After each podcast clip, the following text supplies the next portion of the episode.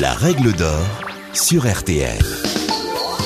Bonjour, c'est Julien Courbet. Retrouvez désormais chaque semaine l'inimitable règle d'or en podcast avec les avocats, les mêmes qui interviennent chaque jour dans Ça peut vous arriver sur RTL et M6. Que faire? Que dit la loi? Quel recours? Nos ténors du barreau répondent ici aux questions que vous vous posez. Même si théoriquement les faits commis par un salarié dans le cadre de sa vie privée échappent au pouvoir disciplinaire de son employeur, il convient d'être vigilant, car il existe des exceptions, les explications de maître Anne-Claire Moser.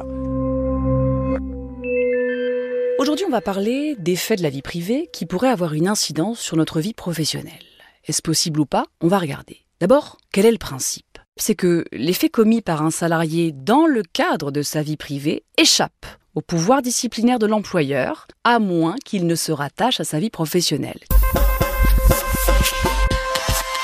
Qu'est-ce que ça peut bien vouloir dire? D'abord, c'est l'application d'un principe fondamental qui est issu de l'article 8 de la Convention européenne des droits de l'homme, c'est que chacun a droit au respect de sa vie privée. C'est un droit constitutionnel et impératif. La question que l'on se pose est celle de savoir si des éléments de la vie personnelle peuvent avoir un effet sur la vie professionnelle. En principe non, je vous l'ai dit, mais il existe des exceptions. L'exception c'est quoi? C'est le manquement contractuel du salarié qui se rattache à sa vie professionnelle. Un exemple type, qui avait d'ailleurs marqué, c'était ce steward qui était sur notre belle compagnie Air France et qui, entre deux escales, avait consommé un peu de drogue dure et il avait ensuite repris son vol et avait travaillé, sauf que sur ce second vol, il était encore sous l'emprise des substances illicites, de sorte que pendant l'exercice de sa fonction, eh bien, il ne pouvait pas correctement accomplir sa mission. On est bel et bien sur un fait de la vie personnelle. Il a incontestablement pris la drogue sur un temps qui n'était pas du temps de travail, à titre personnel, mais l'employeur a estimé que ce fait de la vie personnelle avait un retentissement dans sa vie professionnelle parce qu'il n'était pas capable de bien exécuter sa mission et qu'en plus, il avait mis les passagers en danger. Il a donc été licencié pour faute grave et la Cour de cassation, après moult péripéties, a validé ce licenciement pour faute grave, estimant que ce fait personnel avait un retentissement sur la vie professionnelle. On voit bien l'argumentation qui est retenue.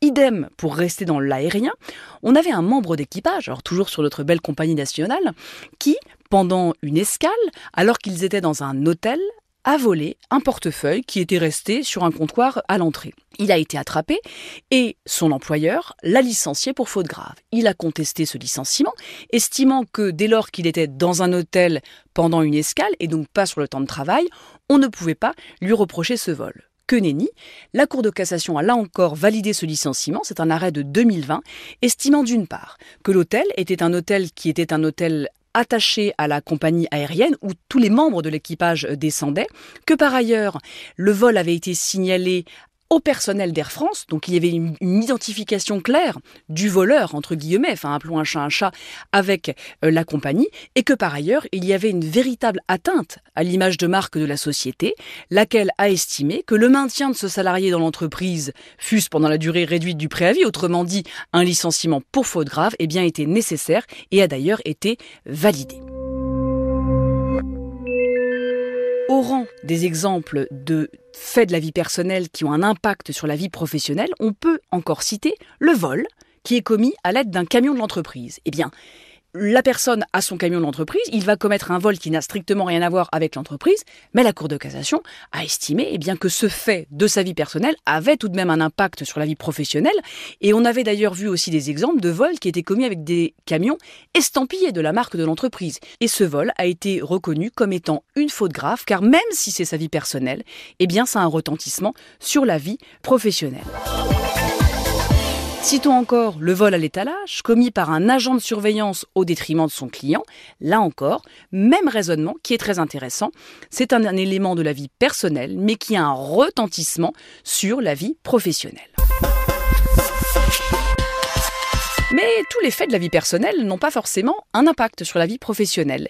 Et on se rappelle que le motif tiré de la vie personnelle du salarié, c'est le principe que je vous ai rappelé tout à l'heure, il ne peut justifier un licenciement disciplinaire que s'il constitue un manquement du salarié à une obligation qui découlerait de son contrat de travail. Alors tenez-vous bien. La Cour de cassation, dans un arrêt assez croustillant du 9 novembre 2022, a estimé qu'était tiré de la vie personnelle du salarié, et donc n'était pas susceptible de constituer un manquement, l'effet, c'est là où il faut s'accrocher, de vol de chèques, falsification et usage de chèques falsifiés ou contrefaits au préjudice de son ancien compagnon. Donc on a quelqu'un qui a fait ça, sachant que cette personne travaillait dans une banque, c'est là où c'est croustillant. Et pourquoi la Cour de cassation ne retient pas la faute grave? Parce qu'elle nous dit ces faits de vol, de falsification ont fait l'objet d'une condamnation pénale qui est définitive. Ils ont été commis en dehors du temps de travail. Bon. Et puis, la personne n'a pas utilisé les moyens qui étaient mis à sa disposition par la banque qui l'employait.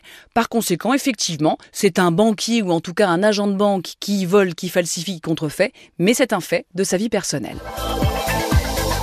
C'est ça qui est formidable en droit du travail, c'est que tout est sujet d'appréciation, car certains exemples pourraient paraître complètement évidents et ne le sont pas nécessairement. La jurisprudence se montre ultra pragmatique, et là encore, on peut citer quelques exemples. La Cour de cassation nous rappelle que pour apprécier l'existence du trouble, les juges peuvent tenir compte de la nature des fonctions du salarié et de la finalité propre de l'entreprise. Exemple typique, une personne qui travaille dans une crèche et qui fait l'objet par ailleurs dans le cadre de sa vie personnelle de poursuites pour des attouchements sexuels. Ça pose évidemment problème. On a un autre exemple d'un licenciement pour faute grave qui a été validé. Alors c'est amusant parce qu'il s'agissait d'un rédacteur du service contentieux d'une caisse d'allocation familiale qui, en sa qualité d'allocataire, tenez-vous bien, avait minoré sa déclaration de ressources pour bénéficier de prestations. Ça, évidemment, ça l'affiche un peu mal, et ce fait de la vie personnelle a été considéré comme ne pouvant pas être tolérable dans la vie professionnelle, car, évidemment, il y avait un lien.